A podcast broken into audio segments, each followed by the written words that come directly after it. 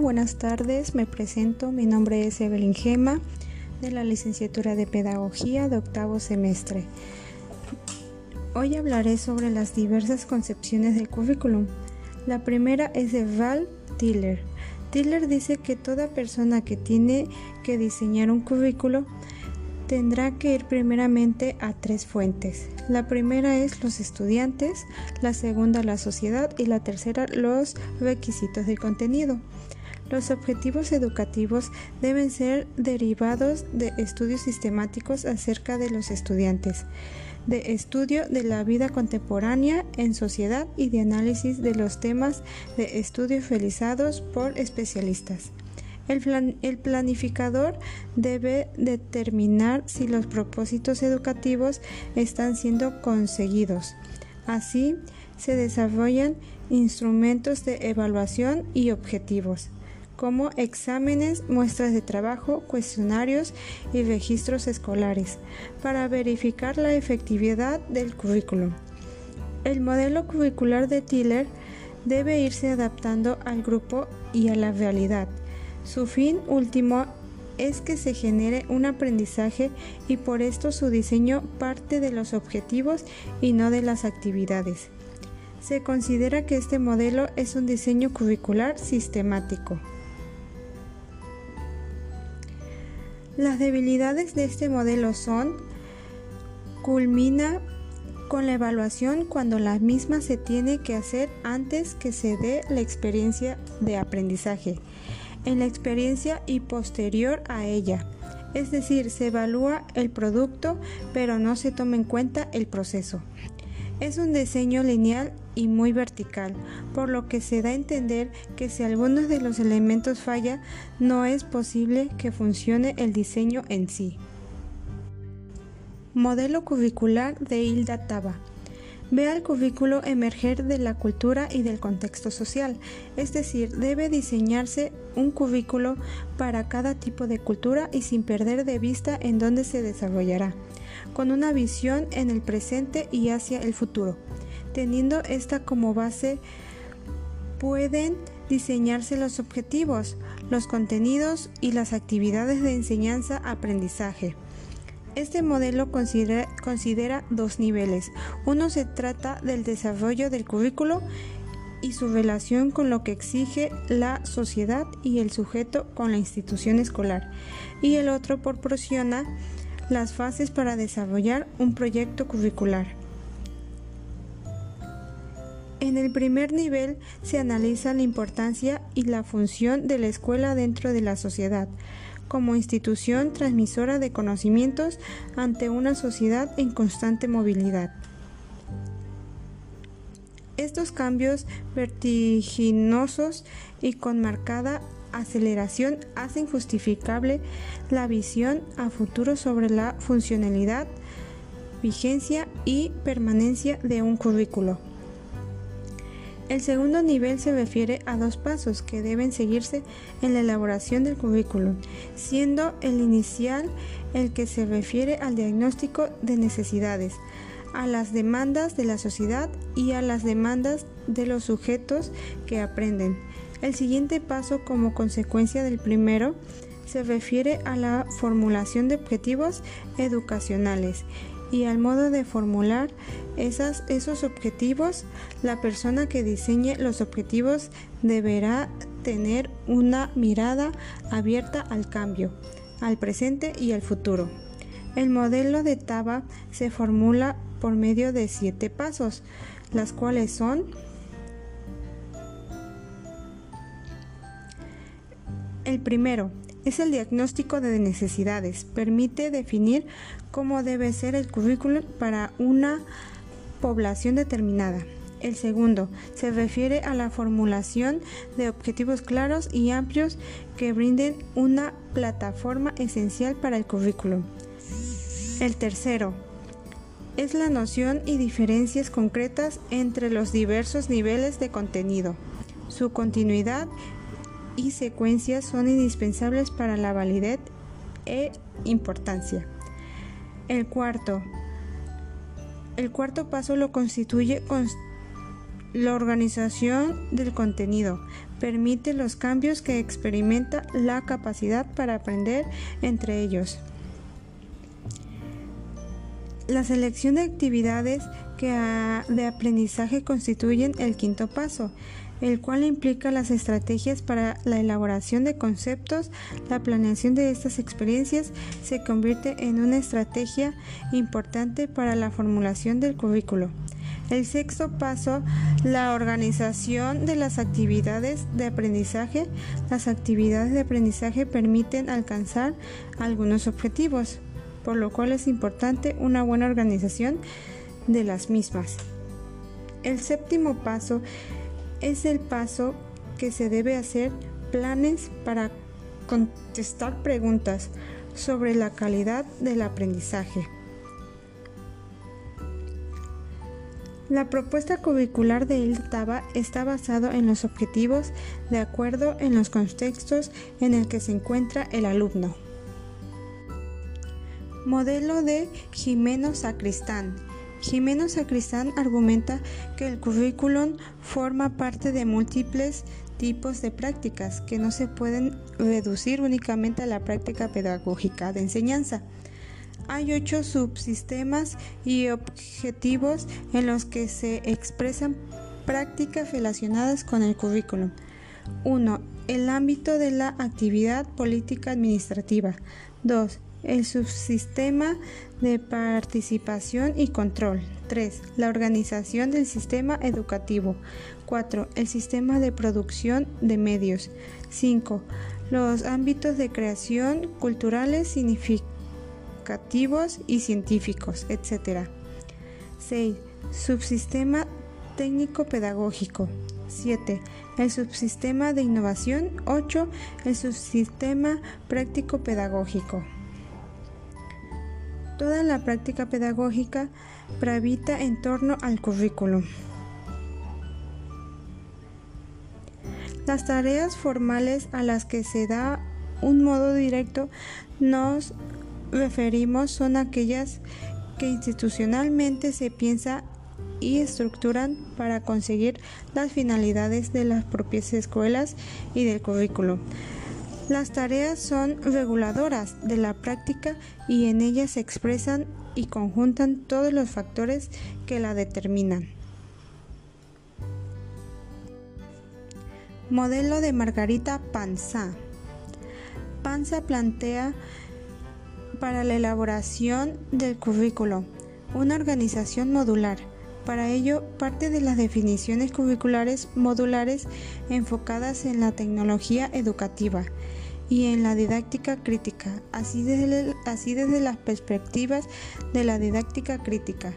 Analiza los conceptos de Guevara, la superación de la clásica enseñanza por disciplinas implica la creación de unidades basadas en objetivos e interrogantes sobre el mismo, donde se conjuegan diversas ciencias y técnicas para las respuestas científicas.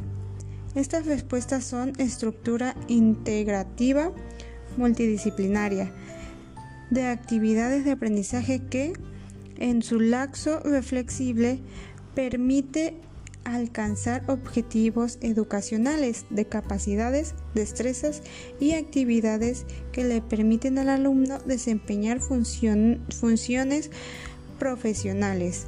Cada, módulo es autosuficiente para el logro de una o más funciones profesionales.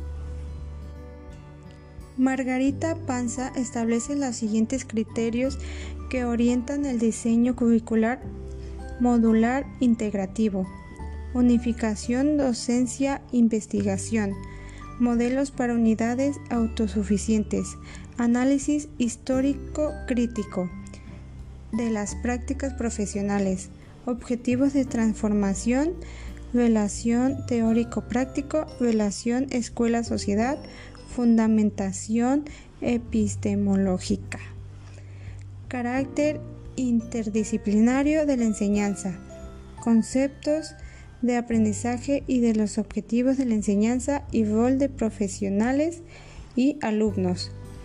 En el sistema modular se pretende integrar la docencia, investigación y servicio al abordar los problemas concretos que afronta la sociedad y que tiene una relación estrecha con el quehacer profesional.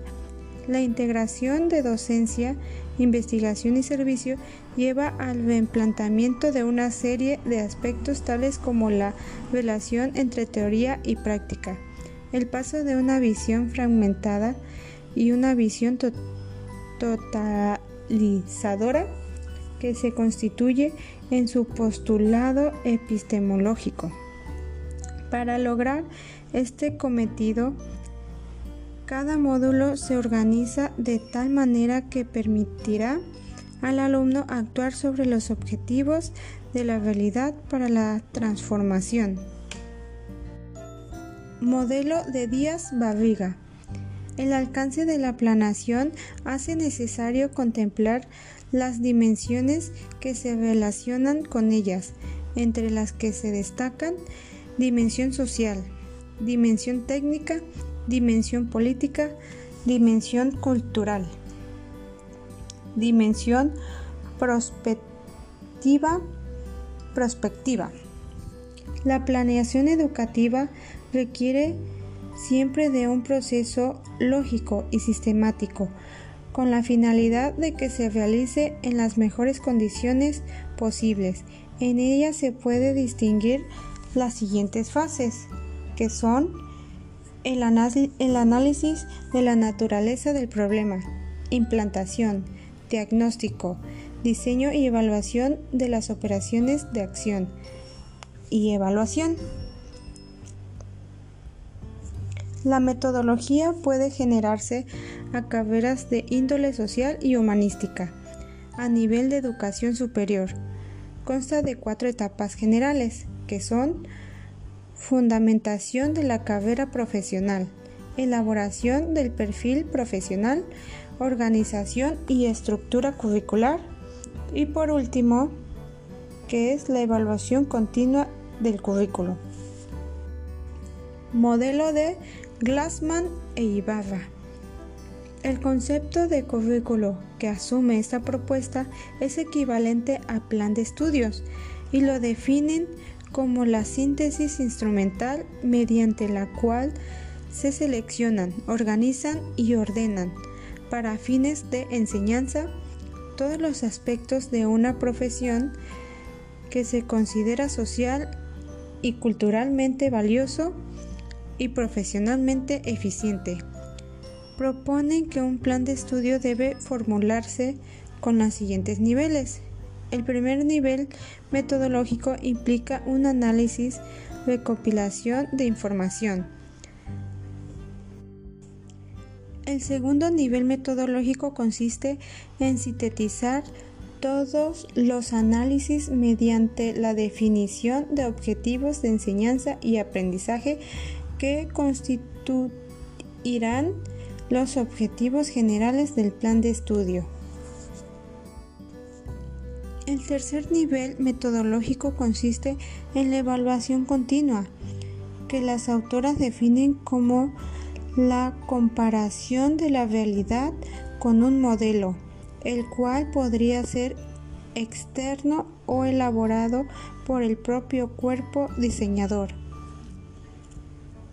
La participación de todos los sectores de la institución constituye el cuarto nivel metodológico.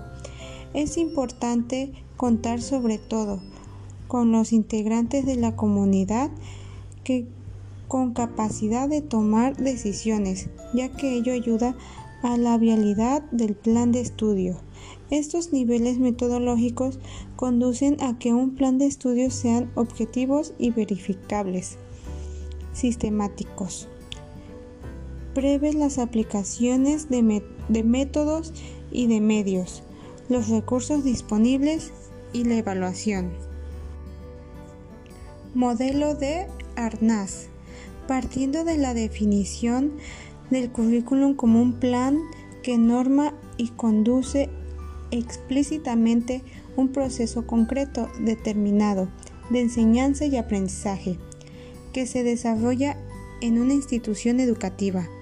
Y en tanto que plan el currículum es un conjunto de interrelacionado de conceptos, proposiciones y normas, estructurado en formas anticipadas por acciones que se quiere organizar. Es una construcción conceptual destinada a conducir acciones, pero no en las acciones mismas, sino más bien de ellas se desprenden evidencias que hacen posibles con instruir ajustes y modificaciones al plan. La propuesta de este autor es representativa de la tecnología educativa en México a finales de la década de los 70 e inicios de los 80. Desde la propuesta de Arnas, la primera etapa del diseño curricular consiste en elaborar el currículo, la cual comprende cuatro subetapas. La primera es formular los objetivos curriculares que implica precisar las necesidades que se atenderán. Caracterizan al alumno insumo. Elaborar el perfil del egresado y definir los objetivos curriculares. El segundo, elaborar el plan de estudios a través de la selección de los contenidos. Derivar objetivos particulares de los objetivos curriculares. El tercero, Diseñar el sistema de evaluación implica definir las políticas del sistema de evaluación, selección, los procedimientos de evaluación y caracterizar los instrumentos de evaluación requeridos. La cuarta y última es la elaboración de cartas descriptivas. Consiste en diseñar los propósitos generales de cada curso, elaborar los objetivos específicos de los recursos y cursos y definir los criterios y medios para la evaluación de los mismos. Modelo de Avedondo y Hoshon. Para Avedondo es el resultado del análisis de la reflexión sobre las características y necesidades del contexto del educando, así como los recursos, la definición de fines u objetivos educativos y la especificación de los medios y procedimientos propuestos para asignar racionalmente los recursos humanos, materiales, informativos, financieros, contemporáneos, temporales y organizativos de tal manera que se logren los fines propuestos, es decir, el currículum es producido del desarrollo curricular. Y para Hoshon es una serie de estructuras que intentan tener consecuencias de aprendizaje, es decir, se relaciona con el contenido que los alumnos deberán aprender y no con las estrategias utilizadas para alcanzar ese aprendizaje. Las experiencias que los alumnos tienen en la escuela se convierten en parte de la institución.